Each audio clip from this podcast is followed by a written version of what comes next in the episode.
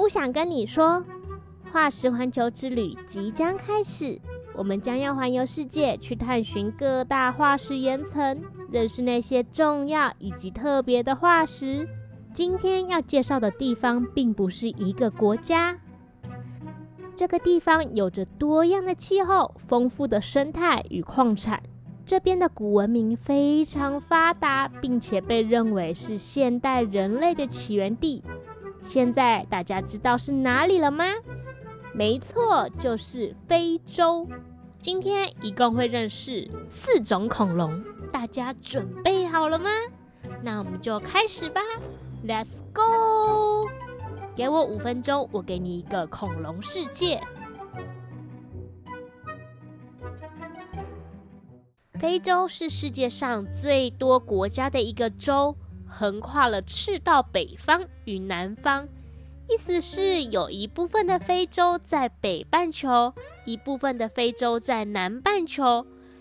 非洲不同地区的降雨量差很多。赤道附近拥有热带雨林，几内亚湾的年降雨量是世界上最丰富的地区之一。可是，在非洲的北方却拥有全世界最大的沙漠——撒哈拉沙漠。这边的降雨量非常少，又热，不适合大部分的动物生存。除了有世界上最大的沙漠以外，非洲还有世界上最长的河流——尼罗河。非洲的东苏丹大草原非常辽阔，草原上居住了大型野生动物，像是非洲象、猎豹、狮子、斑马和大羚羊等等。因为季节更替，草原上的动物会跑来跑去寻找食物。这就是有名的非洲大迁徙。由于非洲太大了，有许多化石还埋藏在地底下，还没有被挖掘出来。所以这一集我们要快速跨越非洲，去看看那些别具意义的化石。旅程会经过北非的摩洛哥、东非的坦桑尼亚，以及最南端的南非。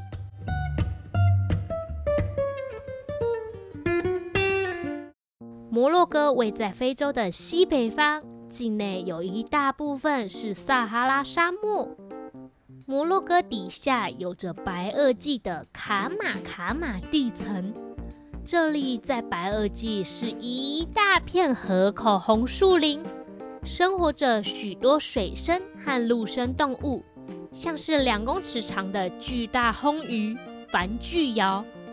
长得像马桶盖的松饼鳄，还有体型和暴龙一样大的肉食恐龙沙齿龙，都能在摩洛哥看到。摩洛哥最有趣的化石是棘龙的化石，棘龙的背上有着一条条神经棘组成的背帆。让棘龙远远看起来就像一只超大的雨伞旗鱼。对于棘龙的复原形象，随着化石发现越多而一直改变。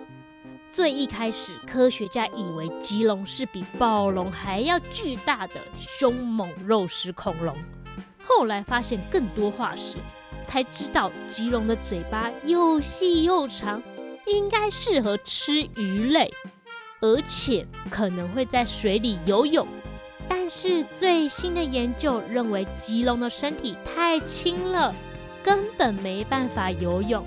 科学家推测，可能会像白鹭鸶一样，在浅水区慢慢的走来走去，把鱼叼起来吃掉。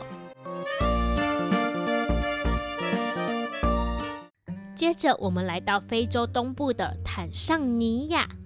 非洲第一高山吉利马扎罗山就位在坦桑尼亚境内。虽然吉利马扎罗山在太阳光直射的赤道，可是海拔太高，山上终年积着一层白雪。但是气候变迁、全球暖化，让吉利马扎罗山顶上的冰川即将融化光光。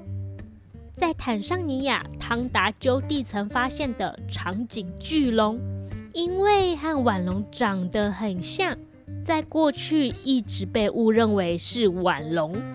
长颈巨龙生存在侏罗纪晚期，属于大型的草食性恐龙，头举起来到地面的高度，推测从十七公尺到二十五公尺都有。因为长颈巨龙的化石比较完整，以前的腕龙都是以长颈巨龙为标准来描绘的。直到近年来才确定，长颈巨龙和腕龙是不同的恐龙。长颈巨龙和腕龙不同的地方是，长颈巨龙更加的粗壮，而腕龙比较修长。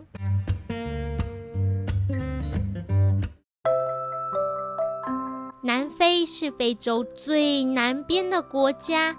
这里有着丰富的矿物资源，像是钻石、黄金、钢铁等等。当然，化石也有很多。在克莱伦斯地层发现的鸡齿龙是一种特别的原始鸟臀目恐龙。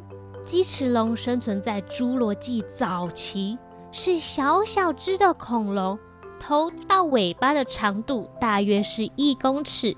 头到地板的高度没有超过一公尺，尾巴长长的，在鸡齿龙的嘴里有着类似人类的门牙、犬齿、臼齿，这代表它们可能会是杂食性的动物，能够在缺少食物的环境中生存。在南非还有另一种古老的鸟臀目草食性恐龙——史奔龙。史奔龙生存于三叠纪晚期，头到尾巴的长度大约是一公尺。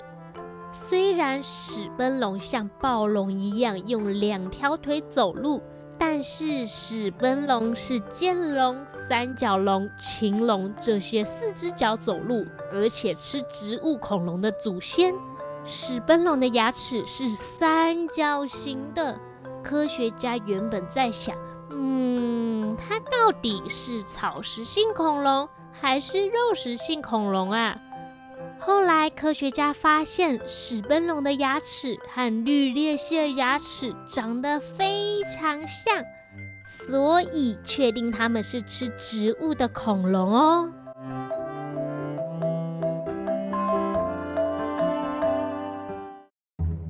这一集我们一共认识了四种恐龙。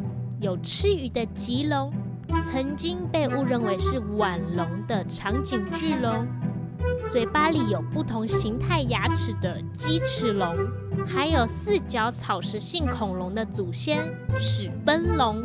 今天的化石环球之旅就到这边啦，我们下次见。给我五分钟，我给你一个恐龙世界。